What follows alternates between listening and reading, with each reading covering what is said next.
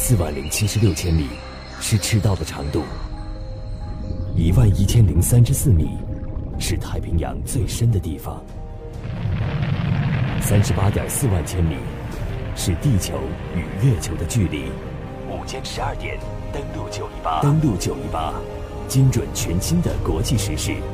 客观前瞻的国际观察，拉近您与世界的距离。午间十二点。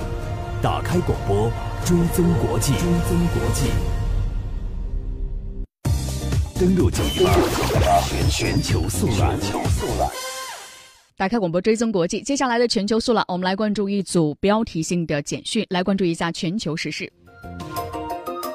首先来关注扎克伯格，扎克伯格承诺，脸书将会采取新措施来保护用户隐私。时间是在十一号，他说，脸书将会在其应用的首页添加工具，引导用户进行隐私设置。再来关注，禁止化武组织提交报告，证明前俄间谍所中毒剂为诺维乔克。禁止化学武器组织在昨天发布声明表示，俄罗斯前间谍斯克里帕尔及其女儿所中的有毒物质是诺维乔克毒剂。该国际组织专家此前应英国政府的请求，针对斯克里帕尔妇女三月四号在英国疑似遭遇攻击一案进行独立调查，并于十二号向英国政府递交了调查报告。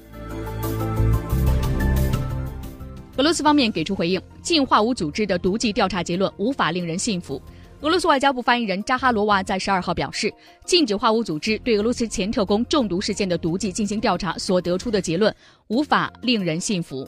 公告当中并没有指出化学毒气的名称和结构，只是表示该组织呈交给所有缔约国的非公开报告中包含相关的信息。扎哈罗娃称，任何专家都清楚，在公布化武调查结论时，必须把相关样本的化验和光谱分析结果公之于众。但是该组织并没有公布发现的化武成分究竟是什么。在没有亲眼看到与中毒事件相关的有毒物质，无法向伦敦方面直接了解情况之前，俄方不会相信中毒事件的任何调查结论。苏格兰首席大臣访问中国，欲借中国机遇补短板，批特朗普的保护主义。在中国市场，三文鱼、威士忌、鱼类产品，还有日渐兴盛的旅游业是苏格兰的名片。但在苏格兰首席大臣斯特金的五日访华行程当中，他想填充更多的内容。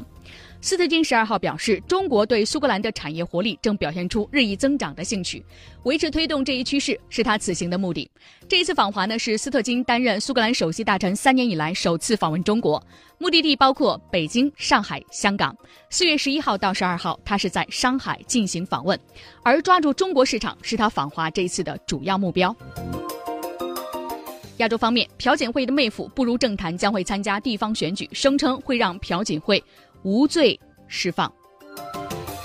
韩国大清日报表示，对于朴槿惠妹夫申东旭呢加入政坛，朴槿惠遭到弹劾后，他所在的自由韩国党只顾着争权力，没有一个人出面为他证明。那么他这一次呢参加相关的竞选，是要争取朴槿惠无罪释放，让自由韩国党接受市民的审判。但是呢，好像对于一个没有任何的之前政治经历的人，这个事儿变得有点困难和不可能。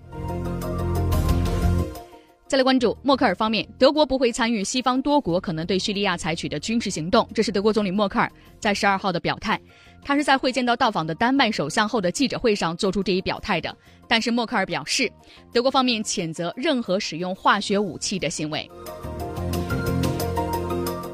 欧洲方面的乌克兰，乌克兰总统宣布将会退出独联体，并且关闭各个相应的机构代表处。时间是在十二号，他表示乌克兰将正式退出独立国家联合体，并将关闭位于白俄罗斯明斯克的乌驻独联体总部各相应机构的代表处。我们继续来刷新，再来关注菲律宾总统杜特尔特就二零一零年香港人质事件正式道歉。昨天晚上，菲律宾总统杜特尔特在香港会见菲律宾劳工的时候，就2010年发生在菲律宾的香港人质事件道歉。他说：“请允许我对中国人民表示，在我内心深处，我作为菲律宾的总统，仅代表菲律宾人民就此向你们正式道歉。这是菲律宾总统首次对此事进行正式道歉。”他说：“我们对发生的意外深表遗憾，确保此类事件绝对不会在菲律宾再发生。”二零一零年，菲律宾发生了人质劫持事件，其中涉及到二十一名香港游客。事件最终造成八名香港游客死亡。当时呢，正值前阿基诺政府时期，前总统阿基诺一直拒不对此事道歉。杜特尔特说：“我们需要平息中国人民的情绪，此前一直没有人道歉，那么现在让我来做吧。”四月十号晚上，菲律宾总统杜特尔特在结束博鳌亚洲论坛的活动之后到访香港，这个访问呢持续到十二号的晚间。最后再来关注，中国外交部长王毅在本周访日，中日经济高层对话暂停八年之后正式重新启动。近期种种迹象表明，在中日和平友好条约缔结四十周年之际，中日两国将迎来双边关系的回暖。在四月十一号外交部的例行记者会上，国务委员兼外交部长王毅将会在四月十五号到十七号应邀对日本进行正式访问，并同日本外相河野太郎主持召开第四次中日经济高层对话的消息。被正式宣布。